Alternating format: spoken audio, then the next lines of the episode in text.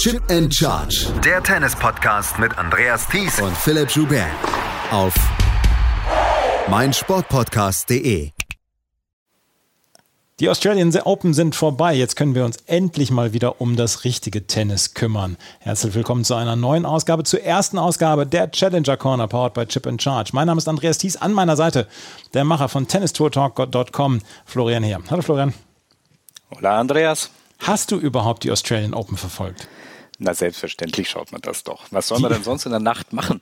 Genau, das, das ist es ja. Das habe ich früher auch immer so gedacht. Wenn man nachts wach geworden ist um 3 Uhr, kaum die Augen aufgekriegt, aber der Fernseher musste angemacht werden, damit man Tennis gucken konnte. Ja, und tatsächlich ist es für uns in Deutschland ja gar nicht so schlecht. Ne? Also Night Session läuft während des Frühstücks und wenn man Zeit hat, ist es ja eine sehr geschmeidige Geschichte, sich da tolles Tennis anzuschauen, ähm, wo es dann auf den anderen Plätzen der Welt vielleicht noch nicht so viel los ist. Nee, genau. Und ähm, deswegen äh, haben sehr viele Menschen gesagt, dass sie morgens zum Frühstück immer sehr gerne Tennis geschaut haben. ähm, es hat ein junger Herr die Australian Open bei den Männern gewonnen, der eigentlich das Paradebeispiel ist für diesen Podcast und you heard him here first. Yannick Sinner hat das Turnier gewonnen in ähm, Australien. Wir haben hier bei Chip and Charge natürlich ausführlich darüber berichtet, aber nicht ohne Stolz können wir ja verkünden. Er hat ja quasi sein erstes deutsches Interview hier in diesem Podcast gegeben, 2019. Mhm. Äh, Ob es das erste war, weiß ich nicht, aber es war zumindest einer der ersten und ich kann mir noch sehr gut dran erinnern, das war in Bergamo Anfang des Jahres 2019. Das muss fast mehr oder weniger auf den Tag, ähm, ja dann fünf Jahre her gewesen ja. sein, wo er in diesem Challenger-Turnier in Bergamo teilgenommen hat mit einer Wildcard, wenn ich mich richtig erinnere und wirklich kein Mensch diesen Yannick Sinner auf dem Schirm hatte. Und der hat innerhalb dieses Turniers dann mehr oder weniger alle Leute ja fast weggefegt und hat eine richtig, richtig starke, richtig starke Woche gespielt. Und ich habe ihn vor seinem Finale ähm, in der Halle getroffen bei seinem Abschlusstraining quasi. Und ich war also alleine mit ihm und seinem Trainerstab in dieser Halle und konnte dann mit ihm eben dieses Interview führen. Und das war natürlich noch nicht so ähm, gedacht, dass das dann mal so eine große Nummer wird, dass der Junge Potenzial hat. Das war klar, dass er auch ein Riesensportler ist, ähm, konnte ich da schon äh, erfahren. Also er hat mir dann auch schon seine, seine Skigeschichte und so weiter erzählt, dass er also ein sehr ähm, erfolgreicher Jugendrennfahrer war im alpinen Skisport. Und ja, da waren schon ein paar Dinge mit drin. Äh, ich glaube, es ist ja wahrscheinlich noch online, wenn man das jetzt das so. Ist es, ja. ja ich werde es auch in den Shownotes jetzt nochmal verlinken. Mhm. Wenn man das jetzt dann vielleicht so hört, ist auch ganz lustig. Ne? Ja, also ja. Ähm, wie das dann aussieht. Ich habe auch noch die alten Bilder rausgekramt, habe das dann auch selbst auf äh, Twitter noch gepostet und habe dann den Matchball von diesem Finale noch rausgeholt. Also war natürlich äh, ganz nette Erinnerung und ich kann mich wie gesagt da sehr gut dran erinnern. Ich habe ihn dann auch äh, später noch im Verlaufe des Jahres, weil es ging ja dann doch relativ schnell, dann auch den Weg auf die ATP-Tour, konnte ihn da auch bei den ersten Turnieren noch mit begleiten, habe ihn beispielsweise, glaube ich, bei einem seiner ersten ATP Main Draws in Budapest dann äh, nochmal getroffen. Er hat dann später auch nochmal dieses Heimturnier in Ortisei gespielt, mhm. ähm, das äh, Challenger-Turnier in Gröden, in Val Gardena, was auch eine, ganz besonders war, weil da war er ja schon sehr bekannt und ähm, äh, das ist ein Turnier, man muss das sagen, eine kleine Halle, nebenan ist so eine Pizza Pizzeria und also da gibt es auch überhaupt gar keinen richtigen äh, Platz, wo äh, dann ja Spieler unauffällig in diese Halle kommen können. Man hat ihn da, glaube ich, dann immer so durch die Hintertür rein und rausgeholt, weil man dann schon gemerkt hat, der Andrang der Zuschauer wäre dann doch sehr, sehr groß gewesen.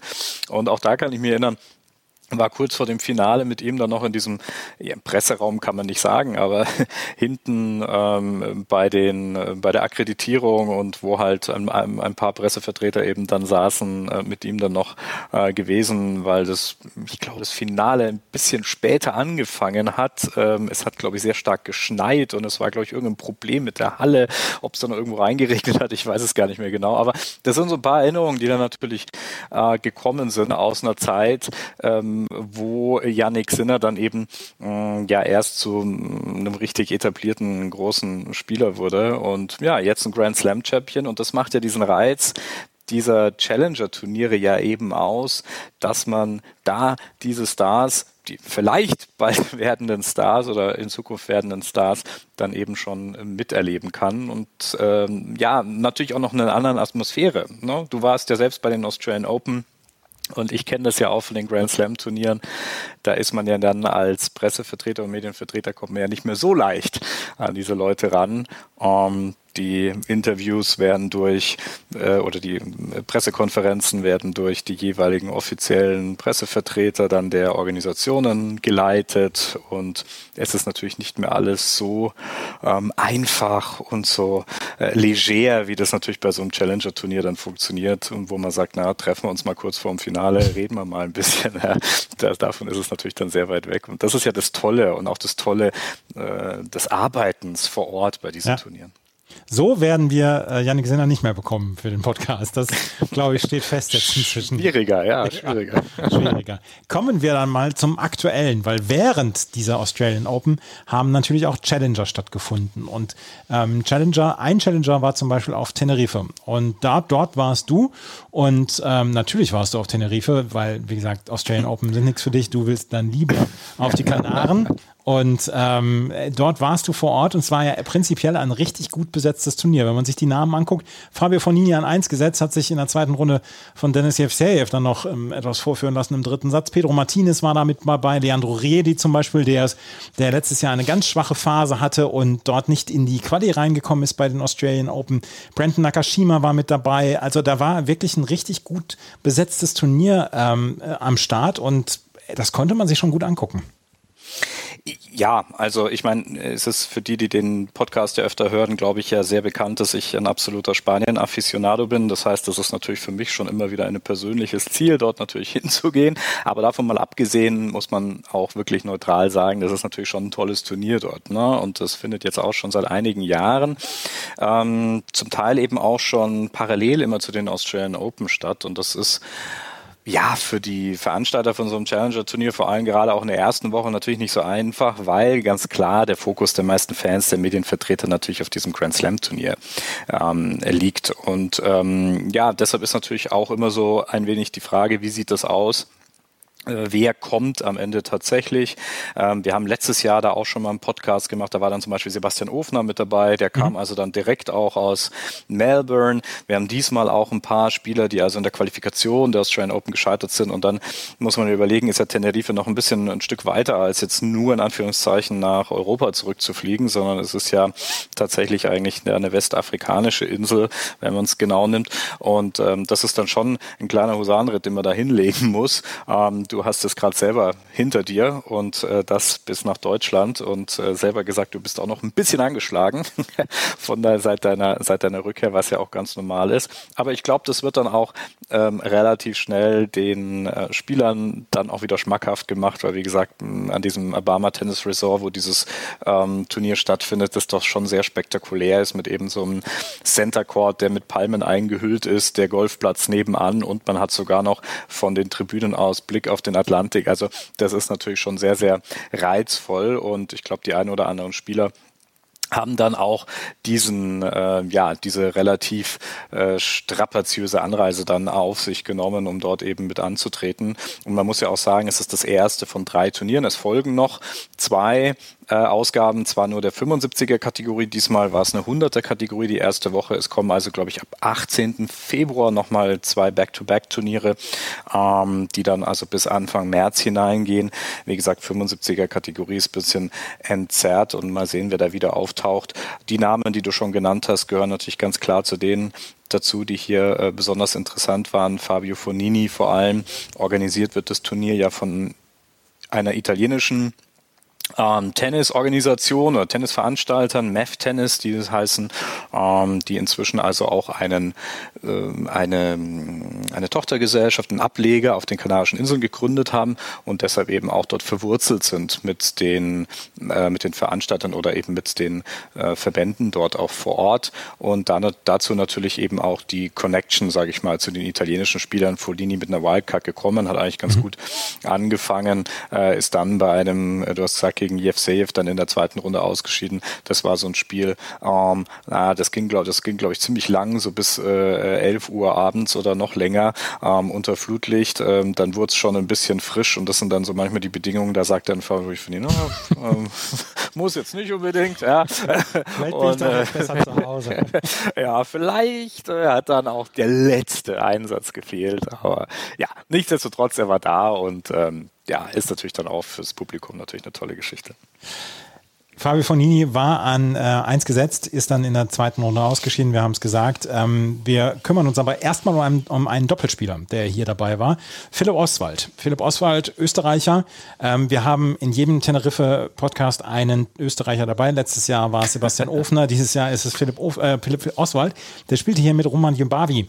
Und ähm, die beiden sind in der zweiten Runde ausgeschieden gegen die beiden Polen, Karol Dziewiecki und Piotr Matuszewski. Das wird nochmal wichtig, weil er erwähnt im Interview einen Polen und das ist einer dieser beiden, Dziewiecki und Matuszewski. Und das Interview, das Die aber keiner, die aber keiner so gut aussprechen kann wie du. Das muss so sieht es nämlich aus. Ich habe Ja, ja. geprobt. Und äh, das Interview, das sind knapp 15 Minuten, aber die sind meiner Meinung nach sehr hörenswert, weil Philipp Oswald hat einen sehr ja, realistischen Blick auf seine Karriere und auf das, was er so tut. Und das hört ihr jetzt, der 15 Minuten mit Philipp Oswald. Wie war die Offseason vor allem? Ähm, also tennis-technisch war es jetzt vielleicht nicht die beste, die ich meiner Karriere gehabt habe, weil ich natürlich ähm, vielleicht nicht das Trainingspensum gefahren bin, was ich schon in früheren Jahren gefahren bin, aber äh, es war trotzdem cool daheim zu sein, mal fünf Wochen jetzt wieder. Ähm, es war nicht ganz freiwillig, also in dem Sinn freiwillig, dass ich na- natürlich gerne nach Australien geflogen wäre Ende Dezember, aber das ist nicht ganz ausgegangen dann im Ranking und dann haben wir entschieden, dass ich äh, äh, auf der Challenger Tour starte. Ähm, am 7. Jänner bin ich dann losgeflogen. Ähm, darum habe ich nach einer Woche mehr daheim gehabt wie sonst und ähm, war eine coole Zeit, auch mit meinen Kindern, mein Sohn hat Skifahren gelernt, also war mal war ganz lässig. Ich wollte gerade sagen, das ist für, das ist für einen Profi-Tennisspieler ja auch mal eine völlig andere Perspektive, oder? Wenn man mal richtig länger daheim sein kann. Das kann man auch richtig genießen dann vielleicht, Ja, oder? auch das erste Mal, dass ich Skifahren war seit sieben Jahren. Ich meinte, ich habe neue Ski, aber die sind doch schon ein bisschen älter. Die sind noch nicht so oft verwendet. Aber, aber, aber es sind noch Carving-Skis. Ja, das ist er, ja, genau. Okay. Ähm, ja, du hast angesprochen. Ähm, ich habe jetzt, glaube ich, gerade mal geschaut, äh, Australian Open. Ich glaube, das letzte Mal ist nicht Australian Open gespielt hat, 2013, kann das sein? Ja, genau. Jetzt äh, quasi den kanarischen Winter gegen den australischen Sommer getauscht. Ähm, äh, fällt das jetzt irgendwie schwer? Ähm, ehrlich, ganz ehrlich muss ich sagen, es war jetzt.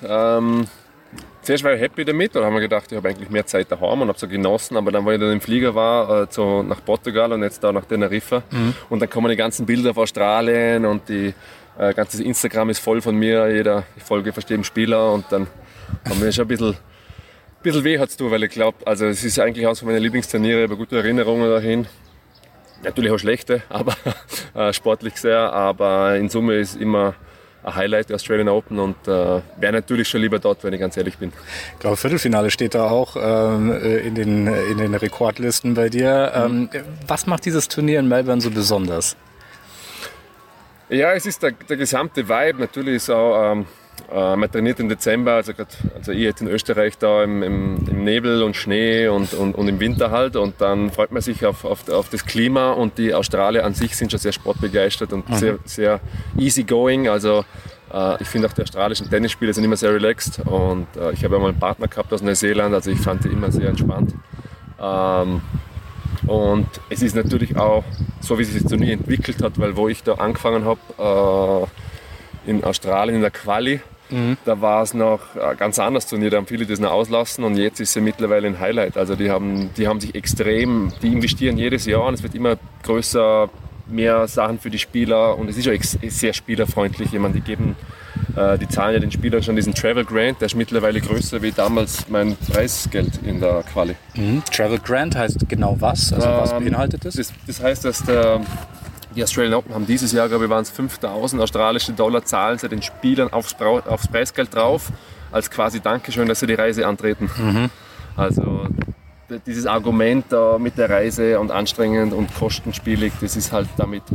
Anstrengend ist immer noch, aber halt, man kann sich damit eigentlich schon fast ein Business-Ticket leisten mit dem Travel Grant.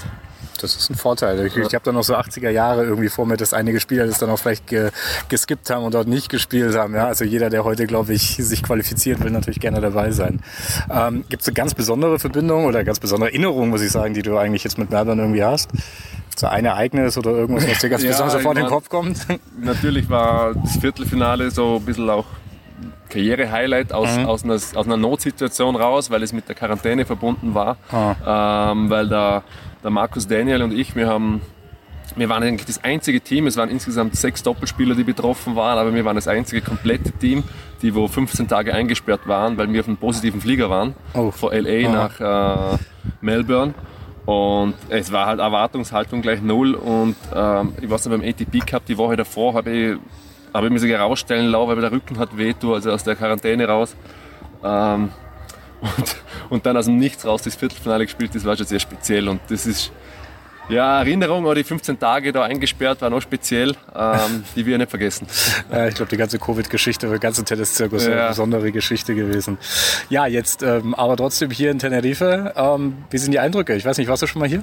Nein, ich war noch nie hier. Also ich war, ähm, oder ich bin eigentlich begeistert vom Turnier. Darum sind wir jetzt auch noch äh, einen Tag länger geblieben, obwohl wir gestern schon verloren haben, weil wir das ausnutzen wollten zum da trainieren, bevor es jetzt wieder nach Belgien in die Halle geht. Und äh, nein, ist echt cool, cool aufgezogen, das Turnier da. Äh, Also für das, dass er, sage ich mal, unter Anführungszeichen nur Challenger ist, ist eigentlich ganz, ganz gut aufgezogen. Aber ähm, schon mal auf die Kanarischen Inseln gewesen. Ich meine, ist ja so eine Urlaubsinsel. Viele sind schon mal da gewesen, vielleicht auch schon mal hier Urlaub gemacht. Nein, noch nie. Noch Also, nie, okay.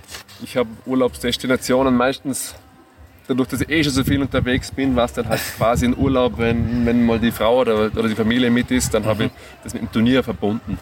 Dann gibt es schon noch ein paar, sagen wir, ein paar ähm, Bucketlist-Destinationen, die ich gerne machen würde, wo, aber, wo halt noch kein Tennisturnier war. Und hier und irgendwie schon einen bestimmten Spot gefunden, wo du gesagt hast, oh, das ist besonders cool. Ähm, ja, der Strand bei uns da, oder unten ist so, beim Hotel unten gibt es einen Strand, der ist ganz lässig. Ähm, ich finde generell das Klima ist sensationell dafür, dass, wenn man denkt, dass jetzt Mitte Jänner ist. Also, aber man fliegt natürlich ordentlich darunter. Ja. Das ist, äh, habe ich ein bisschen unterschätzt. Ja, ehrlich? Ja. Aber es ist zumindest kürzer als nach Melbourne. Ja, ja, das ist, sowieso. äh, das ist auf jeden Fall der Fall. Jetzt hast du schon gesagt, du hast die Saison hier begonnen in, äh, in Nueras. Mhm. Ähm, Indoors, äh, jetzt hier Tenerife draußen. Du sagst, geht jetzt wieder nach Belgien. Ähm, bist du ein Spieler, der damit irgendwie ein Problem hat oder äh, jetzt die wechselnden Bedingungen immer vorzufinden? Oder sagst du, das hat sich mit dem Laufe der Zeit auch vielleicht ein bisschen relativiert? Ah, es, hat sich, also es, ist, äh, es ist ja für alle gleich. Also da fängt es mal an und ähm, ich mache das schon ein paar Jahre. Ähm, ich finde, das, das gehört halt zum, zum Beruf dazu. Das ist ähm, andere Bälle, andere Bedingungen. Das ist halt äh, eigentlich jede Woche so. Das hast nur im Luxusfall, dass jetzt, keine Ahnung, du spielst den Swing vor Wimbledon, wo halt drei Wochen die gleichen Bälle hast, aber dann wiederum ist wieder das Gras anders in Mallorca wie in Eastbourne und so. Also du hast halt selten äh, die gleichen Bedingungen. Also das ist eigentlich so gut wie nie der Fall. Gibt ja nur irgendwie Spieler, die gemeint haben, ja, manchen fällt es leichter, manche sagen, ja, ich brauche dann vielleicht doch ein, zwei Tage mehr Training oder mich darauf einzustellen. Also scheint ja schon vielleicht der eine oder andere Spieler sich damit vielleicht leichter oder eben schwerer zu tun. Ich glaube, bei mir ist nur beim, beim Return ein bisschen ein Thema. Also ich merke dann schon, je länger ich im Bewerb bin, desto besser retourniere ich auch, also je länger ich an einem Ort bin. Ähm, aber im Doppel ist jetzt auch nicht ganz so dramatisch, glaube ich, im Einzel. Im Einzel verstehst du dann schon, dass die Jungs da äh, ein bisschen sensibler sind, was das Thema betrifft. Stichwort Doppel. Ähm, du hast die letzte Saison ja, ja mit mehr oder weniger wechselnden Partnern gespielt. Ähm, jetzt mit Roman hier, ähm, ist das jetzt was, was so ein bisschen länger auch vielleicht auf Sicht ist? Oder wie sind die Pläne?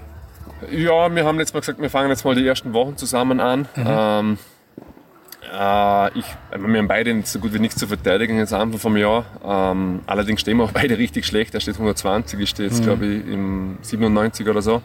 Also Schlecht das- ist relativ, aber ja. Ja, halt da, wo ich spielen möchte, ist halt leider entfernt und für die ATP da muss man ein bisschen höher stehen. Darum habe ich jetzt auch die Chance nützen wollen, zum da jetzt ein paar Punkte machen. Jetzt hat jetzt auch nicht ganz funktioniert, jetzt, äh, aber es wird halt auch, äh, auch mit jedem Match wird es natürlich besser. Jetzt, ähm, ja, das muss man jetzt mal abwarten, was die nächsten Wochen so bringen. Grundsätzlich mit dem Roman habe ich schon öfter mal gespielt. Äh, mit dem habe ich Wimbledon mal dritte Runde gespielt. Also wir haben schon ein bisschen Geschichte zusammen. Wir haben eigentlich nie länger zusammen gespielt, aber die, die Turniere, was wir teilweise dazwischen gespielt haben, haben wir auch schon erfolgreich. Der Roman hat mir gerade gestern gesagt, sein letzter Titel war mit mir. Das war 22 in Marbella. Ah, okay, ja. ja, das ist, wenn, wenn so zwei erfahrene Leute dann auch zusammenspielen, ähm, ich glaube, dann kommt man sich vielleicht auch immer, kann man sich auch relativ gut abstimmen. Also gibt es irgendwas, was gut funktioniert und wo man sagt, naja, ihr habt jetzt gerade hier trainiert, wo man dann vielleicht ein bisschen dran arbeiten kann? Ja, das gibt viel, wo man daran arbeiten kann. Darum haben wir jetzt auch heute gerade viel äh, Stellungsspiel gemacht, weil das mhm. war jetzt im Match gestern gerade gar nicht so gut, ähm, aber auch von beiden. Also, ähm, und äh, da ist schon Potenzial da, obwohl man erfahren ist. Ähm, mhm. Also das, es gibt immer was zu tun, sagen wir so. Als erfahrener Spieler, ähm, wie ist das? Wie sind, jetzt die, wie sind jetzt die Zielsetzungen? Du hast gesagt, na, also ATP-Tour, das soll es eigentlich schon noch auf jeden Fall sein. Ja, also ich möchte auf alle Fälle die restlichen drei Grand Slams spielen dieses mhm. Jahr. Ähm, und dann, dann schauen wir mal weiter. Ich meine, ähm, bin jetzt auch schon im Alter, ich werde nächste Woche 38. Jetzt äh, also der Nagel, ich sag mal daheim, meine Frau hat den Nagel schon in die Wand gehaut. Jetzt muss ich ja nur den Schläger aufhängen. okay. Ähm, drum, äh, ja, könnte es gut meine letzte Saison sein. Also mhm. das ähm, äh, ist natürlich sehr stark von den Leistungen abhängig, oder? Aber, aber wenn die Saison eine Saison wird wie die letzten zwei, wo jetzt nicht wirklich äh, Richtung Top 50 waren, sondern eher so gerade in Grand Slam da drin und so, mhm. dann äh, ist glaube gut, dass ich mal Zeit für meine Kinder habe noch. Mhm. Also das heißt, du wärst nicht einer, der jetzt sagen würde, okay, ich spiele jetzt einfach noch zwei Jahre Challenger Tour, weil es einfach so toll ist oder ich da irgendwie vielleicht nicht loskomme oder weil es mir einfach so viel Spaß macht auch natürlich. Äh, es macht mir schon noch Spaß, ähm, aber es ist allerdings schon Challenge natürlich, weil ich kenne teilweise die Spieler gar nicht. Also ähm, ich habe jetzt zwar Ende letzten Jahr noch ein paar Challenger eingestreut mhm. und lerne es jetzt ein bisschen kennen noch, aber ich habe gestern zum Beispiel einen verloren, den habe ich noch gar nicht gesehen und, und ähm, der Roman hat ihn kennt, er hat ihn aber leider leider auch nicht wirklich gut in Erinnerung gehabt, weil er hat, ganz, er hat eigentlich richtig gut gespielt. Ja. und, äh, hab, Wer war das? Äh, der Pole, ich weiß gar nicht. Ah, ich habe okay. den Nachnamen jetzt ja, nicht okay. gemerkt, der ist ein bisschen kompliziert. Aber den echt gut gespielt. Also das kommen Junge natürlich nach, ja. neue Generation und es äh, ist schon spannend. Ich habe, äh, wann war das, glaube 22, irgendwo, da, war, da bin ich dann mal zum ersten Mal so aus dieser, sagen wir mal, Tourblase rausgefallen, als ich ja. Challenger-Spieler haben müssen. Da bin ich aufs Challenger gekommen und dann haben wir schon gedacht, scheiße, ich kenne schon mehr Coaches wie Spieler. Ja, das ist, ähm, ich weiß nicht, ich finde das ganz interessant, wenn man sich da mit jemandem wie dir unterhält, weil ich meine, der schon so lange auf der Tour ist. Ähm, würdest du auch sagen, dass, dass ähm, das Niveau auf diesem Level auch insgesamt vielleicht gestiegen ist, als vielleicht noch vor, naja, äh, vielleicht schon 20 Jahre, wo du dann äh, da das letzte Mal aufge aufgeschlagen ja, ich, hast? Also, wo, wo, wo ich noch Einzel gespielt habe, mhm. das war so vor 2013, kann ich mich nicht erinnern, dass es auf Challenger Tour so Doppel, reine Doppelspieler gegeben ja. hat, die mit Coach unterwegs waren mhm. auch noch. Weil wenn man jetzt da den Doppeldraw anschaut, das sind ja fast nur, äh, das ist jetzt ein 100er Challenger, das sind eigentlich nur Doppelspieler da im Doppeldraw. Mhm. Äh, und, und viele sind ja sogar mit Coach unterwegs. Also das ist schon, sage ich mal, ein bisschen professioneller geworden wie damals. Mhm. Ähm, diese Option Doppel, gerade auch viele ähm, College-Spieler aus den USA mhm. nutzen diese Option. Ähm, es ist scheinbar bei den Spielern populärer geworden. Ich habe so das Gefühl, äh, bei der ATP ist nicht so populär das Doppel, da merkt man schon, dass die Bryans nicht mehr sind. Also bei den ganzen Erneuerungen, so mit dem Salary Cap oder wie sie das mhm. nennen, und, oder bei diesem Profit Sharing, was für äh, bei den Masters Events, da geht es immer nur um die Einzelspieler mhm. und bei den ganzen Pools da und, und, und, und ganz großen Geldern. Also äh, da merkt man schon, dass das Doppel ein bisschen Randsportart ist, was, was das, das Marketing und das. Äh, mhm. Äh, da haben wir das Gefühl, es können bald, also es natürlich gibt es immer viele Pessimisten. Es ist schon, wo ich Doppel, wie ich Doppel umgestiegen bin, haben zu mir auch viele gesagt, uh, das Doppel, das gibt es nicht mehr lang. Das mhm. gibt es noch so lange, wie es die Bryans gibt. Aber äh, ich glaube, wenn ich bei einem äh, Verein bin in Österreich oder ich sehe, aber in England finde ich es auch extrem, dann ich habe so das Gefühl, an einem bestimmten Alter spielen alle Doppel. Mhm. Also im Vereinslevel wird schon viel Doppel gespielt. Ja. Ich finde es auch in der Liga ist auch immer cool zum Doppelspielen in Bundesliga oder was Hat vielleicht auch einen anderen Stellenwert oder ja, ja, sicher. Ja. Das ist ähnlich dann halt wie bei Teamwettbewerben. Ich finde schon, dass das halt zum, zur Tennisgeschichte irgendwo dazugehört. Mhm. Ich meine, früher ja. haben ja sowieso die ganzen McEnroes und wie sie alle kosten haben Bias ja. gespielt. Das ist jetzt halt ja.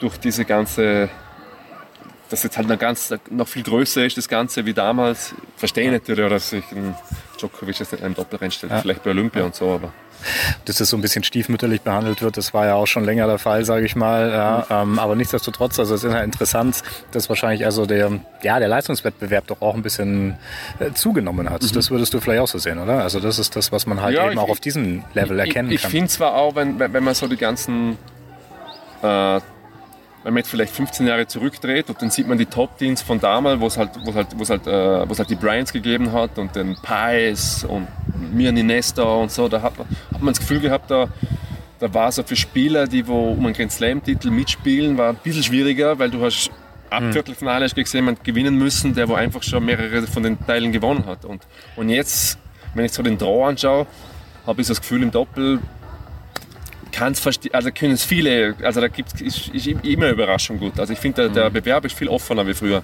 Mhm.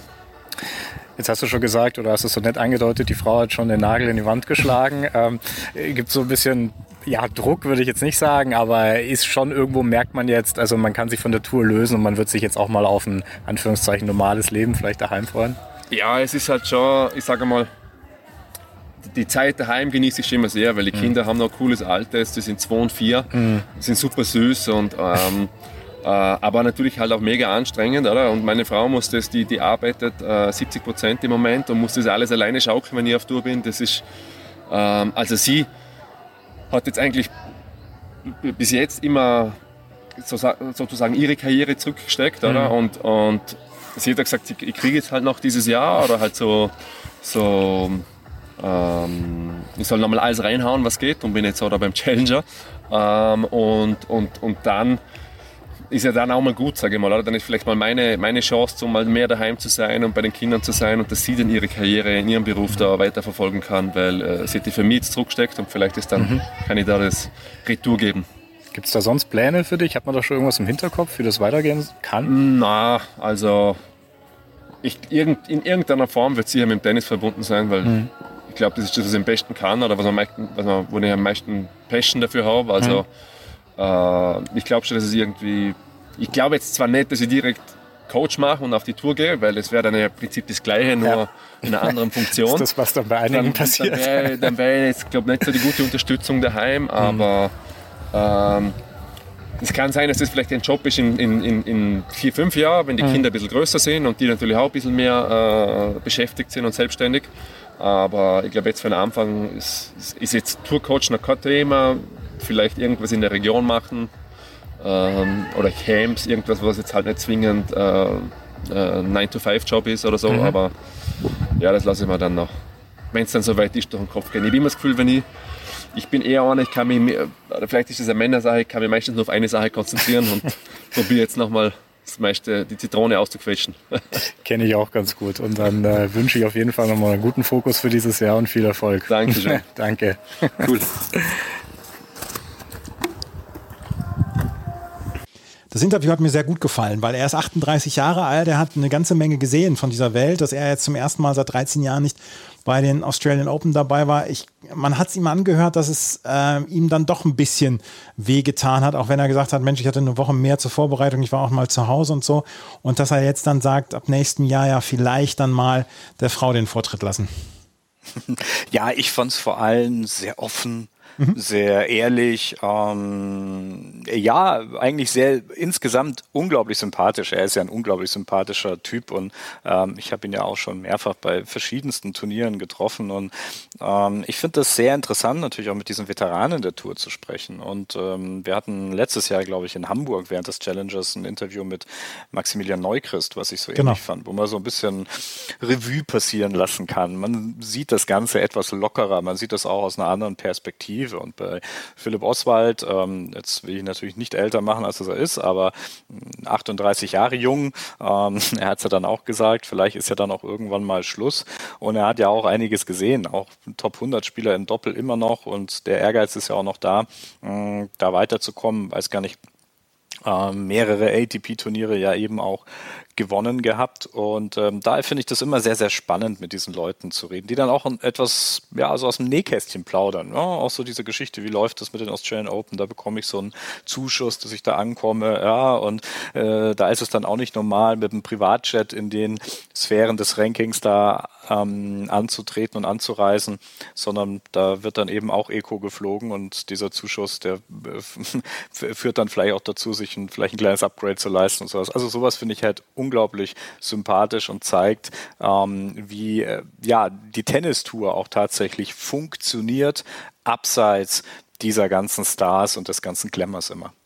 Das fand ich allerdings auch sehr interessant, dass es da ähm, dann einen Zuschuss gibt von den Australian Open, damit die Spieler dann auch hinkommen können und es sich mhm. leisten können. Und es ist ja inzwischen auch so, dass man, wenn man in der Quali ist, schon eigentlich ganz gutes Geld verdient, so dass man nicht mit einem Zuschussgeschäft da wieder zurückfährt, es sei denn, man leistet sich irgendwelche teuren Hotels. Aber ähm, man hat das Gefühl, dass die Australian Open da wirklich darauf achten, dass die Spieler da keinen Minus machen, wenn sie ähm, in Australien spielen und bei den Australian Open spielen. Aber Philipp Oswald war dieses Jahr nicht dabei. Vielleicht kann er ja nächstes Jahr, sollte er sollte er nächstes Jahr seine Karriere beenden, vielleicht kann er ja so mit den Australian Open aufhören oder so. Das wäre ja ein schöner Abschluss. ja, also ich glaube, das Ziel Melbourne ist auf jeden Fall nochmal da. Jetzt kommen erst mit die anderen Grand Slams und dann schauen wir mal. Äh, da hat ja anscheinend auch noch daheim jemand mitzureden. Ja, das auf jeden Fall. Also Philipp Oswald hier in der zweiten Runde ausgeschieden, zusammen mit Roman Jebavi. Und ähm, jetzt kommen wir mal zum Einzel. Und im Einzel gab es einen Spieler, der das Ganze ja komplett dominiert hat. Das war Brandon Nakashima. Über den sprechen wir gleich noch. Als erstes müssen wir über seinen Finalgegner sprechen. Das war Pedro Martinez. Pedro Martinez ist auch so ein bisschen den Leuten ein Begriff, die Sandplatztennis in Europa mögen, auf den äh, Challengern, die dann vielleicht auch die Bundesliga mögen, weil dort hat er auch gespielt. Und Pedro Martinez hat hier das Finale erreicht, unter anderem nach Siegen über Michael Gerz von aus Belgien und Ricardas Berankis äh, war er dann auch im Halbfinale gegen ähm, Javier Barranco Cosano erfolgreich und stand in diesem Finale, hat bis zu diesem Finale keine Probleme gehabt, außer gegen Michael Gerz, äh, wo er zwei Tiebreaks brauchte. Aber insgesamt war es ein richtig, richtig gutes Turnier für ihn. Und mit ihm hat äh, Florian Heer dann auch gesprochen. Äh, vor dem Finale, glaube ich, war es. Das hört ihr hier. You closed last uh, season in Gran Canaria. uh, how do you spend the off season? Uh, how was it? Um, also with your with your new family. yes, I was the whole month with the kid. Very happy that I could stay for a long time with my family. It's such an important moment to be with them, and now I'm super happy here in Canary because I always get the, the treat as I'm at home. My parents live in Gran Canaria, so yeah. even more I feel more comfortable here. It's like home, and hopefully they continue doing tournaments and hopefully they can grow up a bit so we can come more often. Um, you already mentioned it. You're a, kind of a canario. um, um, how's your relationship with uh, Tenerife? Tenerife, I came when I was young mm -hmm. with a family trip, mm -hmm. and my family has a company here in the Canary Islands. That's why my parents are living here, and my father is working in the company. So they do not only operate in Gran Canaria, they, they also operate in every island. Okay. They mm-hmm. mm-hmm. the mm-hmm. paper and the plastic of the whole islands. Yeah.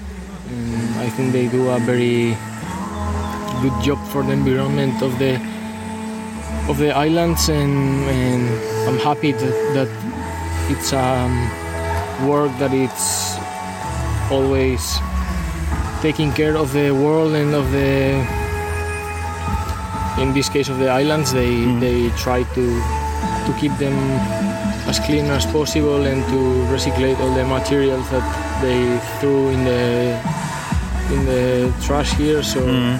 I'm happy with it. Do you have a favorite spot, or how do you spend your free time here on the island? Well, uh, I came. I came two years ago to visit my parents, mm. and, and, I was in Fuerteventura, Lanzarote, in Gran Canaria. But I was on holidays this time. I'm not on holidays here. Yeah. And I tried to go to some restaurants to be with my mom this week because my father is coming tonight. And it's good that when you are in a tournament, you also feel that you are close to your family. Mm-hmm. But there is no particular spot you can No, no, recommend no, or, no. or where do you want to go? I like to go to good restaurants. I always try to visit the the coast Mm. the, where I am, and that's it. so you don't live here in the hotel. You um, you have a private accom- uh, No, no, no, accommodation no. I am, or I'm in the hotel, Mm-hmm. and I'm using the hotel, and and we are all there, and that's that's it. I'm, I'm also in a tournament, so I have to take care a bit of the rest and of the sleep, Mm. of the hours of sleep, and then that's all. But you started the season in Australia. Um, can you tell us a bit about your trip to Melbourne and how difficult was it for you? Um, yeah, with all the uh, travel from Australia coming to the Canary Islands. Well, I was with good. Um, I was ambition to, to try to pass the qualies, but unfortunately I couldn't. I didn't have a good match in the first round. My opponent played on a really good level, and I couldn't get the win. It was a bit disappointed about that, but then my mind changed and I started to, to think about the tournament. I arrived on Friday, then I went a few days back home to Andorra, and then on Monday I flew. I flew to Tenerife, and I started to prepare the tournament. So you had some time to, to rest two and to at home adapt. to visit the kid, and then Yeah. I came here on Monday. Okay. Um, so you. wish you all the best. Thank, Thank you. you. Thank you. See you around. War es vor dem Finale? Mm, Ich glaube, es war nach dem Viertelfinale, so. wenn ich es äh, richtig im Kopf habe. Ähm, das heißt, ähm, Einzug äh, nach dem, äh, ja genau, also nach dem Sieg im, äh, im Viertelfinale gegen ähm, Yamas Ruiz, anderer ähm, ja, junger Spanier, über den wir in diesem Jahr vielleicht auch noch ein bisschen mehr reden werden. Und ähm, ja, äh, zeigt ja seine Verwurzelung da eben auch mit den Kanarischen Inseln. Er hat ja Ende letzten Jahres das Turnier in Maspalomas gewonnen, in Gran Canaria. Also er hätte quasi ähm, mit dem Kanarentitel in Gran Canaria das Jahr 2022 beendet und vielleicht mit einem Sieg auf Tenerife dann das Jahr 2024 begonnen. Ganz ausgegangen ist es nicht, zeigt aber doch, dass er natürlich, weil du vorher gesagt hast, ähm, Sandplatz und so weiter, dass er natürlich nicht zu den Spielern gehört, die ganz klassische Sandplatzspieler sind, sondern er hat inzwischen ja auch ähm, ich glaube, äh, das äh, fünf äh, Challenger-Turniere gewonnen, darunter ja auch in Brest letztes Jahr ein Indoor-Challenger auf Hartplatz. Das in Tenerife übrigens ist ja auch ein Hartplatz-Turnier. Also um das auch nochmal festzuhalten, wer das nicht weiß, das ist ein Hartplatz-Turnier.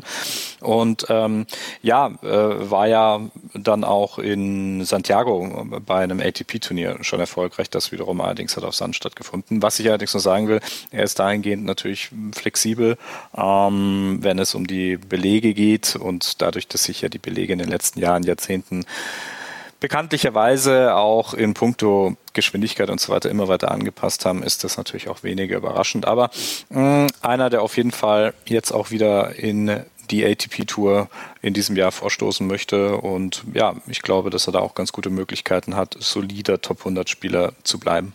Ich wollte ihm nicht die Hartplatzqualitäten absprechen. nee, ich es war nur Stichwort Stand, äh, Sandplatz, deshalb äh, bin ich jetzt einfach nur drauf gekommen. Ja, Pedro Martinez, also ähm, in diesem Finale, er hatte vorher in Australien dann auch gespielt, hatte in der ersten Runde, Mhm. und das kann ich gerade aus dem Nähkästchen plaudern, ähm, er hat gegen äh, Francesco Passaro verloren, 3-6, 2-6 und ganz zufällig habe ich das mitbekommen, ein paar Spiele, weil es war an dem Tag ähm, gutes Wetter, ich bin so über die Anlage gestratzt und habe ich gedacht, ach, bleibst hier mal ein bisschen sitzen, da habe ich Francesco Passaro gegen Pedro Martinez gesehen. Ich glaube, es war Platz 12 oder Platz 13 da. Und da habe ich ein paar Ballwechsel von gesehen und dann eine Viertelstunde und dann bin ich weitergezogen. Aber ich habe was von dem Match gesehen, kann ich hier sagen. Genau, und äh, vielleicht ist noch zu erwähnen, ich weiß nicht, ähm, ob wir das, wir hatten ja den Mas Palomas äh, Podcast ja auch gemacht und das war ja mh, das Turnier vorher, ähm, äh, wo er zum ersten Mal Vater wurde und ähm, das Genau. Turnier vorher in Valencia stattgefunden hat. Genau, also das darf man ja auch nicht vergessen. Ähm, da hat sich privat natürlich so einiges getan. Und wenn du dann natürlich weiterhin als Spieler viel unterwegs bist und hast dann natürlich ein kleines Kind daheim, ähm, das übrigens nicht mit dabei war, also weder in Maspalomas dabei war sondern, und auch nicht in äh, Tenerife. Also die äh, Frau und Kind sind weiterhin, äh, glaube ich, noch nicht mit auf der Tour. Also da ist das natürlich dann auch immer eine besondere Konstellation, eine persönliche Konstellation hier. Pedro Martinez war also im Finale und er unterlag dort Brandon Nakashima und das war der Spieler der Woche. Der hatte große Probleme gegen Martin Landaluce in der ersten Runde, wo er 7-6 im Tiebreak des dritten Satzes gewonnen hat.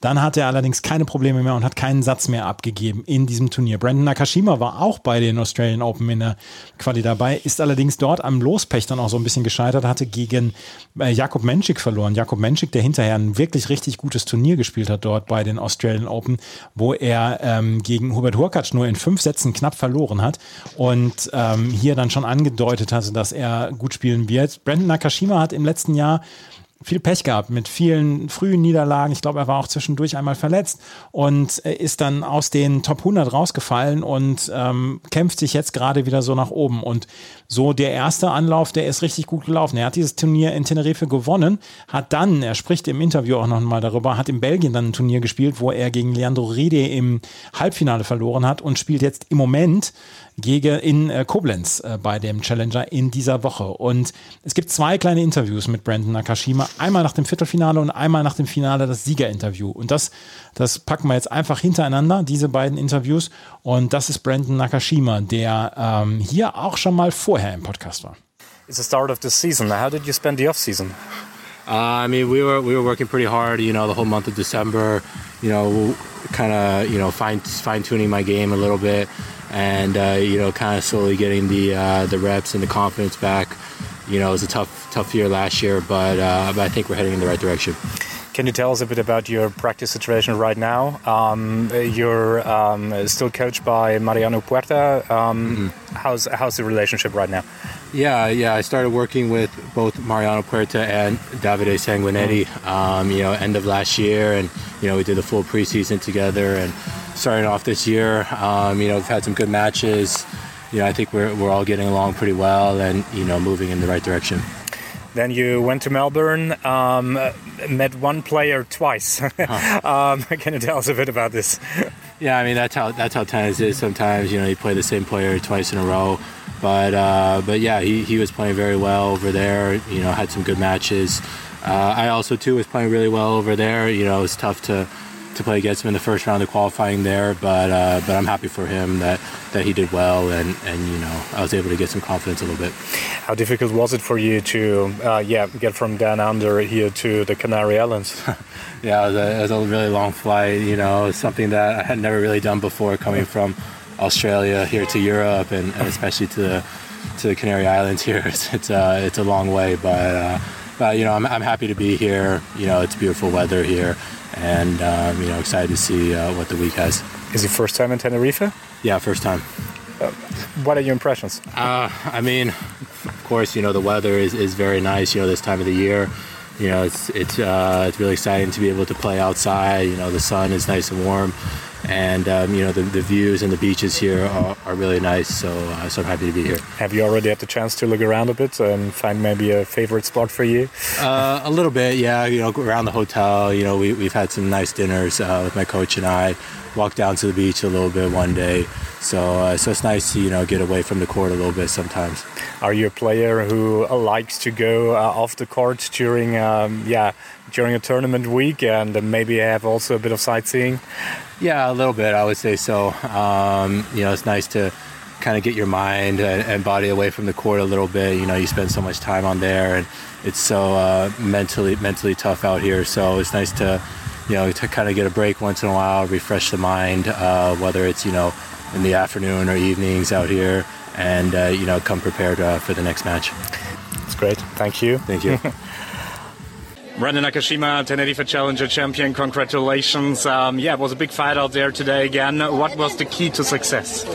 Um, yeah, I mean, I, I, was able to, to play some of my best tennis, uh, you know, in the important moments. Uh, I uh, got off to a good start in, in both sets, and uh, I kind of knew that, you know, he was going to keep fighting and, you know, making me work every point. So, uh, so I was happy to, you know, serve well in the right moments and, uh, you know, close it on the end. First title since 2022. Um, yeah, you seem to enjoy day, this week here in Tenerife.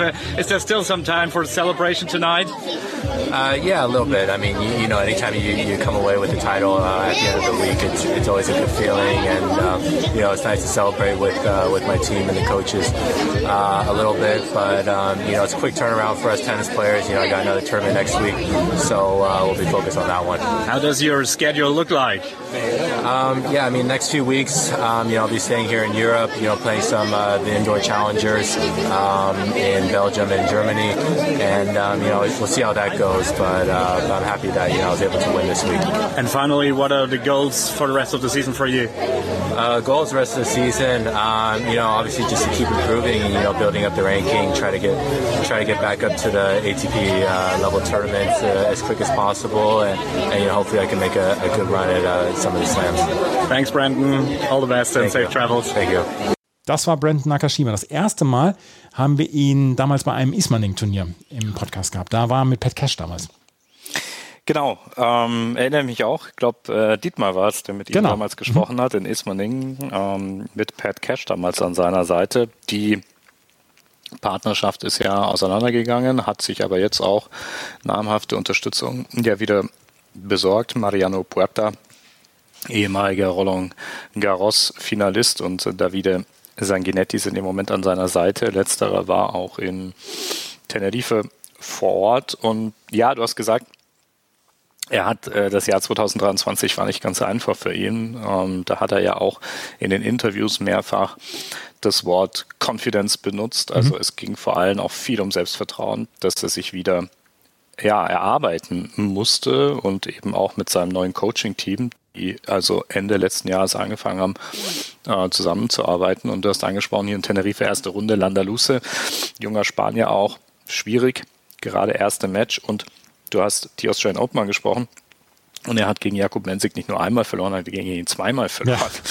Das Kuriose ist, er hat bereits in Canberra ähm, schon mal gegen ihn gespielt gehabt. Also das ist ja auch wirklich äh, eine Kuriosität äh, innerhalb von äh, zwei oder drei Wochen, die die, die, die äh, Tour im Jahr alt ist, gleich zweimal auf denselben Gegner zu treffen und auch dann gleich zweimal zu verlieren. Ähm, also das war dann so ein bisschen unglücklich für ihn, also ein Spieler, mit dem er eben nicht zurechtkam. Hat dieses wichtige Match in der ersten Runde in Tenerife gewinnen können und danach ja, lief es wirklich wie am Schnürchen und man konnte auch schon wirklich feststellen, er war teilweise dann auch wirklich äh, eine Nummer größer als die Gegner, auf die er da getroffen ist. Und das galt auch schließlich für Pedro Martinez im Finale. Man hat gesehen, welches Potenzial in diesem Brandon Nakashima steckt. Und das hat er ja auch schon unter Beweis gestellt. Also das in Tenerife sein äh, insgesamt vierter Challenger-Erfolg. Aber er hat ja auch die San Diego Open, also ein ATP-Turnier. Er ist ja Kalifornier, kommt aus San Diego, sein Heimturnier 2022 gewonnen. Und natürlich nicht zu vergessen, auch die Next Gen ATP Finals bereits ähm, gewonnen. Auch das 2022, wenn ich es richtig im Kopf habe. Also ähm, dementsprechend ist es ja einer, der auf dem Radar der äh, Tennisinteressierten ja auf jeden Fall schon ähm, dort auf dem Zettel war. Und ja, ich glaube, es ist ein Einstieg in eben dieses Jahr äh, 2024. Ein guter Einstieg, ein sehr guter Einstieg. Du hast gesagt, jetzt die Woche läuft auch wieder äh, relativ gut. Und dann ist das Ziel natürlich jetzt eben wieder auf die ATP-Tour zu kommen, im Konzert der Großen wieder mitzuspielen. Und wenn er eben dieses Selbstvertrauen dann wiederholt, dann glaube ich, wird er dann auch in die Top 50 wieder zurückkehren können. Und ähm, denn spielerisch hat er das auf jeden Fall drauf. Das hat er gezeigt da ist er doch eine richtig, richtig äh, starke Nummer. Und er war ja schon mal dann eben nach diesem äh, Titel bei den Santiago Open, ich glaube, ähm, 43. wenn ich jetzt gerade schaue, Mhm. also die Nummer 43 der Welt. Äh, und in die Sphären, in die möchte er natürlich wieder zurück. Ja, und das Talent hat er ja dafür. Also das ist ja, ist ja unbestritten. Und ich bin sehr gespannt, wie es dann jetzt äh, laufen wird. Hat, ich, also man hat so ein bisschen das Unwohlsein von ihm gespürt, auf der, äh, auf der Challenger Tour sein zu müssen. Weil viele Spieler sehen das dann als, als Chance, aber die, die schon mal die große Luft geschnuppert haben und die im Top 50 sind und die wieder auf die Challenger Tour zurück müssen, die haben manchmal so ein bisschen Probleme, an sich anzupassen. Ja, jein. Also ähnliches gilt ja für Martinez eigentlich auch. Ne? Also der war ja auch, wie gesagt, schon mit Turniersieg auf der ATP-Tour unterwegs. Und ähm, ja, klar, natürlich ist es bitter und man stellt sich das anders vor. Und gerade auch, wenn man dann eben in Australien war, Grand Slam ähm, dann da natürlich auch ins Main Draw rein will, das ist, wie gesagt, dann natürlich nicht das, ähm, was man sich als Zielsetzung vorgibt. Aber er hat das höchst professionell gemacht, ist ja ein total angenehmer Typ, also ruhiger Typ, der da auch ähm, mit dem du wunderbar also eben auch sprechen kannst, der da äh, den man da auch an die Seite nehmen kann und mit ihm da auch mal das ein oder andere äh, Spielchen machen kann. Ähm, also das, das ist, das ist wirklich alles sehr, sehr unkompliziert und ist jetzt nicht so, dass er da Starallüren oder sowas an den Tag mhm. gelegt hätte, sondern ganz im Gegenteil. Also sehr, sehr umgänglich war, hat sich sehr darüber gefreut, ähm, vor Ort sein zu können und war zum allerersten Mal ja auf den Kanarischen Inseln und war auch sehr beeindruckt ähm, dann von dem ganzen Atmosphäre und so weiter. Also es kommt vielleicht auch noch mit dazu. Es gibt natürlich auch ein paar äh, Challenger-Turniere, die dann vielleicht nicht ganz diesen Maßstab haben. Äh, das muss man ja ehrlicherweise auch sagen. Aber ein Challenger-Turnier äh, auf den Kanarischen Inseln spielen zu müssen, ist jetzt nicht das Schlimmste, was passiert. Das, nein, nein. der kanarische Winter ist auch ganz nett. Ich weiß, der, der, Sommer in Mel äh, der Sommer in Melbourne ist natürlich auch toll, aber der Winter auf den Kanaren hat dann eben auch so seine Vorteile. Ja. Und ähm, wie gesagt, spielerisch glaube ich, man hat es gesehen und das war halt das Interessante, dass er dann doch vielleicht einen Schritt weiter ist als die Konkurrenz. Ähm, einfach von den Grundschlägen her, vom gesamten Spielwitz, das er an den Tag gelegt hat dass er eben auch ähm, mehr Varietät in dieses Spiel reinlegen konnte als vielleicht die meisten seiner Kontrahenten und das hat ihm am Ende eben dann auch den Titelgewinn gebracht und mit Ausnahme der ersten Runde auch ungefährdet, das muss man sagen.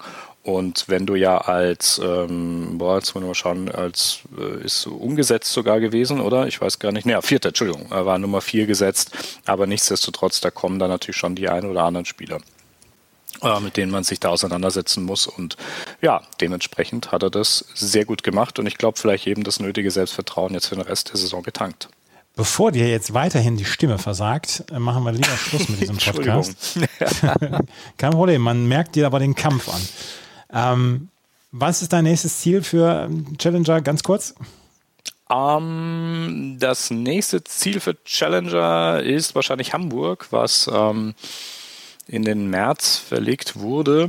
Und ähm, ja, wenn nicht nochmal ein Comeback nach Tenerife kommt, das kann ich im Moment noch nicht so sagen, aber ähm, wir haben ja im Moment jetzt ein paar Turniere in Deutschland jetzt und das ist natürlich ganz toll. Also jetzt die Woche eben Koblenz noch und diesmal wird es dann so sein, dass wir nicht so lange warten müssen, bis ein nächstes Turnier in Deutschland stattfinden wird, weil wie gesagt das Challenger traditionelle Turnier ähm, aus Hamburg, was immer im Oktober ähm, stattgefunden hat, jetzt also in den März, wandert übrigens alleine ohne ITF-Turnier. Ähm, das heißt reiner Fokus auf das Challenger-Turnier.